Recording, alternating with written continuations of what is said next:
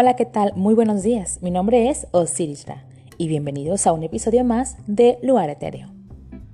Se habla mucho últimamente de personas y relaciones tóxicas. Esas relaciones que existe un círculo vicioso de estímulos-respuesta, donde cada uno de los que componen la relación ponen inconscientemente en ella comportamientos de dependencia emocional que a veces rayan en la violencia pasivo-agresiva a veces va acompañado de euforia pasional. Claro que con momentos de depresión y melancolía en la misma relación. Sí, todos hemos escuchado alguna vez de algún amigo que está viviendo este proceso en su relación de pareja. Y nos preguntamos cómo es posible que una persona llegue a envolverse tanto en este tipo de relaciones. Nadie quiere estar en una relación tóxica. Nadie quisiera estar con una persona que es de esta forma.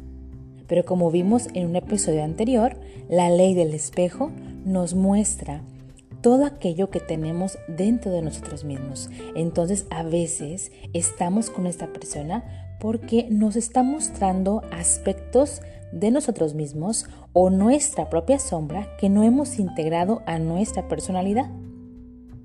Y sí, es un hecho que todos manejamos nuestras relaciones de manera diferente y que una de las razones por las que somos como somos con nuestra pareja y como nuestra pareja es como nos, con nosotros es por el apego.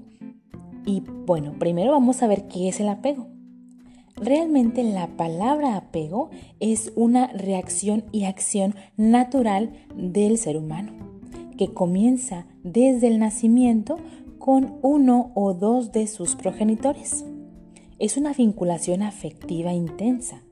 Claro que se desarrolla y se consolida entre estos dos individuos a través de las interacciones y el objetivo principal es la búsqueda y el mantenimiento de esta proximidad, donde tenemos esa sensación de seguridad, de consuelo y de protección no se trata de un sentimiento inmaterial, sino de conductas observables que comienzan de manera refleja. Quiere decir refleja que es algo innato, que se da naturalmente. Y el psicólogo John Bowley fue el primero en desarrollar este tema, al que llamó la teoría del apego. A lo largo de tu vida has tenido indudablemente lazos íntimos cercanos en mayor o menor medida con las personas que te rodean. Y como sabemos, cada persona se involucra sentimentalmente con su par de forma diferente. No todos nos envolvemos emocionalmente o nos vamos en este viaje de descubrimiento emocional con otra persona de la misma manera. Y bueno, de acuerdo a Bowley, la teoría del apego es una forma de entender la tendencia de los seres humanos a crear estos fuertes lazos afectivos con determinadas personas en particular. Es un intento de explicar la amplia variedad de formas que toma el dolor emocional y tal vez estos trastornos de personalidad, tales como la ansiedad, la ira, la depresión, el alejamiento emocional también. Todas estas se producen como consecuencia de una separación indeseada y de la pérdida afectiva. Es decir, en pocas palabras, la teoría del apego intenta dar sentido a ese dolor que experimentas tras una ruptura en tu relación de pareja. Pero como hemos notado ya, cada persona vive el enamoramiento, el desarrollo de la relación sentimental y posterior separación o ruptura de maneras diferentes. Y esto nos lleva a preguntarnos por qué. ¿Qué es lo que nos programa a reaccionar o sentir emociones de tal o cual manera? De acuerdo a la teoría del apego, nuestros comportamientos ya como adultos no son sino un reflejo y consecuencia de cómo vivimos en la infancia nuestras primeras relaciones de apego emocionales con nuestros padres o cuidadores. El apego es ese lazo afectivo que se establece entre el niño y su figura específica, o sea, padre o madre. y que une a ambos en ese espacio, perdura con el tiempo, se expresa en la tendencia estable de mantener esa proximidad y nos da una sensación de seguridad. Veámoslo así. Al momento de nacer, al ser unos bebés, necesitamos el apoyo y el cuidado, el apego del cuidador. Puede ser madre o padre o quien esté a nuestro cuidado. Al generarse esta sensación de apego afectivo intenso, es lo que nos permite la supervivencia al momento de crecer. Entonces es algo innato, es algo que se requiere para poder sobrevivir. Y dentro de esa teoría del apego se compone de cinco fases por las que la persona desde el momento del nacimiento, pasando por la niñez, la adolescencia y adultez, experimenta. Pero es, en este episodio vamos a enfocarnos en el resultado de estas experiencias, más que en el proceso infantil, para poder analizar los tipos de apego presentes en las personas adultas para que podamos encontrar dentro de esta explicación tal vez el porqué de nuestros estilos de relaciones y por qué de algunos comportamientos que repetimos una relación tras otra. A veces vemos que esta forma de comportarnos pasa de una relación a otra y no sabemos por qué. Ahora, los tipos de apego que se describen son los siguientes. Vamos a ir escuchándolos y analizando si cabemos dentro de estas características que te voy a describir a continuación. ¿Va? El primero es el apego evitativo. Fíjate, vamos a ver cómo es esta persona. Quien tiene el apego evitativo le provoca incomodidad la conexión emocional. En la vida real es aquel amigo que se desaparece sin razón, constantemente porque evita cualquier tipo de acercamiento físico o emocional. Personas que creen que mostrar cualquier tipo de emoción es imperdonable, pues lo sitúa en una posición total de vulnerabilidad. Evitan hacer contacto visual en momentos potencialmente emotivos. Un ejemplo de ello es cuando al comienzo de una relación tienden a poner más empeño que en las etapas que le siguen, pues con ello evitan mayor conexión e involucramiento emocional. Este tipo de personas en lo general son muy buenas en las citas, son pasionales y buenos amantes, pero no son tan buenos para una relación a largo plazo. También tienen a usar mucho el humor para restar importancia a las situaciones que pueden ponerse emotivas, pues logran esconder su miedo a la intimidad con una sonrisa un chiste, un comentario sarcástico. Son propensos a burlarse de otros cuando muestran cualquier tipo de afecto y suelen volver al nivel de conexión con el que se sienten cómodos. Y creo que la palabra lo dice, el apego evitativo. Evitan tener conexión emocional profunda. Por ello utilizan este mecanismo de defensa. Y bueno, de hecho, este apego evitativo, así como los demás, comienzan en la niñez. De niños, estas personas tienden a ignorar o esquivar a su madre, por ejemplo, evitando el contacto o la mirada. A su vez, evitan eh, tener esta conexión con el padre o la madre. Muestran mayor ansiedad cuando hay figuras paternas o maternas extrañas. Parecen intentar vivir la propia vida emocional sin el apoyo y el amor de los otros a veces se muestran fríos o indiferentes con sus padres. Desde una tendencia a la autosuficiencia, se cree como que estos niños son autosuficientes y con una ausencia casi total de expresiones de miedo, malestar o rabia. Simplemente están como muy tranquilos, como si fueran autosuficientes. Pero recuerda, recuerda que estamos hablando de niños de 1 a 4 años entonces no es sano este comportamiento en el niño. Pero bueno, ¿cómo se comportaron los padres o madres o cuidadores con las personas que tienen apego evitativo en su infancia? Fíjate, eh, los cuidadores de estos niños se relacionaron con el niño con una mezcla de angustia, rechazo, repulsión y hostilidad hacia el niño. Esto se expresa en actitudes controladoras, intrusivas o sobreestimulantes.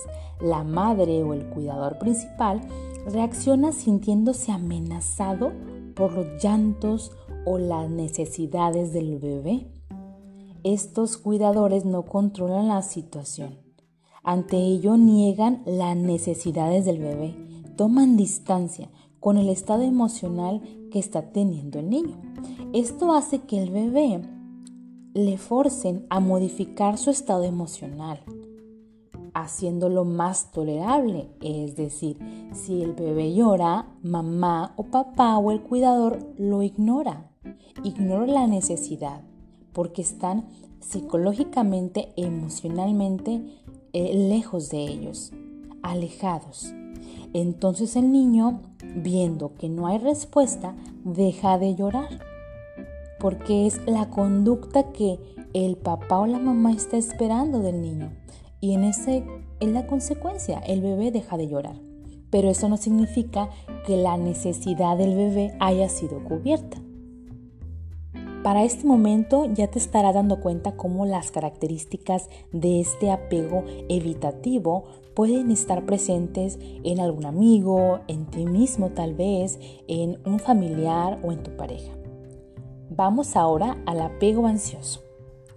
Estas personas con apego ansioso son personas que sienten como si se fueran a morir sin la conexión emocional y son personas que dicen frases como eres mi mundo, sin ti me moriría, no puedo respirar si no estás.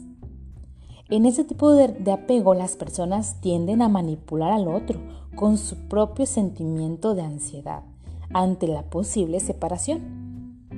Pueden llegar incluso a amenazar sobre lastimarse a sí mismos. Se presenta una obsesión de leve a grave con la otra persona, ya que el estilo ansioso proyecta una imagen idealizada de lo que quiere en la otra persona. Quiere decir que los idealiza de tal forma que no ven el lado negativo o las áreas de oportunidad de la otra persona. Además, pueden llegar a cambiar su propia personalidad con tal de agradarle a la persona de su afecto. A veces el adulto con ese tipo de apego ansioso no puede creer que una persona tan perfecta pueda fijarse en él, haciendo que se aferren a la relación de una manera dependiente, enfermiza y caótica. ¿Conoces a alguien con ese tipo de apego? Cuando están niños, estas personas, los papás, ¿cómo se muestran? ¿Cómo inicia este apego ansioso? Bueno, el elemento que más llama la atención es la falta de sincronía emocional con el bebé.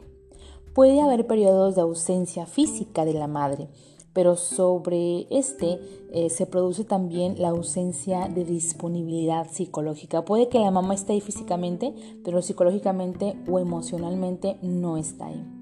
y convierte los cuidados en incoherentes, inconsistentes e impredecibles. En resumen, no responden a los niños, pero no le rechazan. Están ahí, pero no están ahí.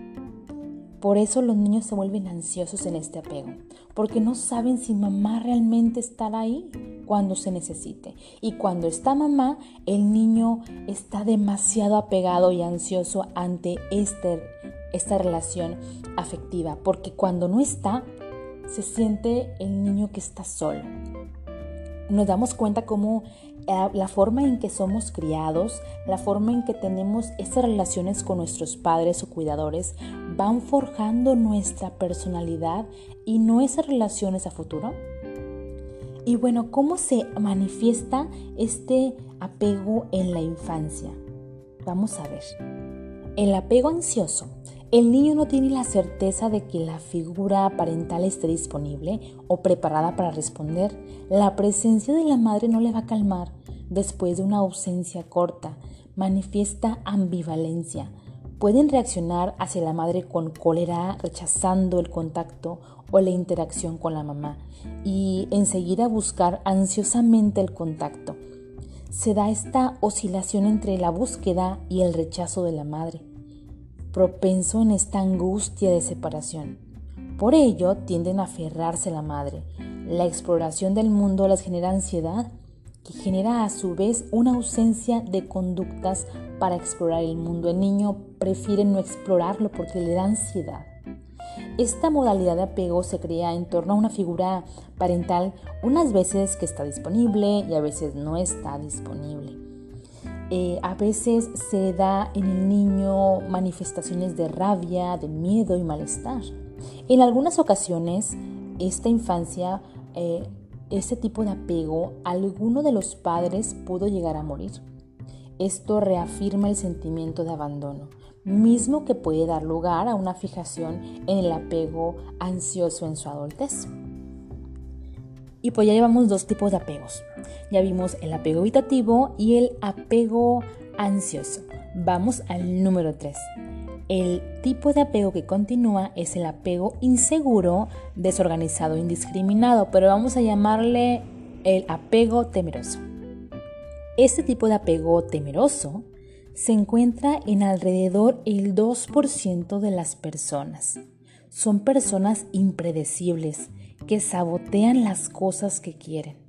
Este tipo de personas y este tipo de apego tiene características de el apego ansioso que vimos hace un momento y del evitativo. ¿Por qué? Del apego ansioso tiene que quieren complacer a todos y del evitativo que tienen enojo y miedo, entonces se alejan de la persona de afecto. Buscan afecto, pero les incomoda cuando esto ocurre. Estas personas con apego temeroso son de carácter caótico, cambiantes, indiscriminado se apegan y se desapegan para apegarse a otra persona, pero siempre de manera superficial. Se produce un modelo de vinculación utilitario, o sea, usan a las personas ante las rupturas, porque así se protegen de la frustración y la vulnerabilidad. Son los que ejemplifican la frase un clavo saca otro clavo. Se produce, por tanto, una relación desorganizada y cambiante con adultos, mediante comportamientos aparentemente casuales, confusos y desorganizados. Hay una oscilación desorganizada entre búsqueda y evitación. Son relaciones casuales y tienden a ser violentas. ¿Y por qué sucedió esto? ¿Qué pasó en la infancia que hizo que estas personas eh, se fueran a este lado de apego temeroso? Pues bueno, déjame decirte que generalmente son prácticas parentales altamente incompetentes. Tuvieron patologías, tal vez hubo experiencias traumáticas en la infancia o tal vez pérdidas múltiples. Entonces nos encontramos con padres o madres con eh, estas incompetencias severas o crónicas. A veces con frecuencia eh, patológicas, psiquiátricas, alcoholismo, drogadicción, etc.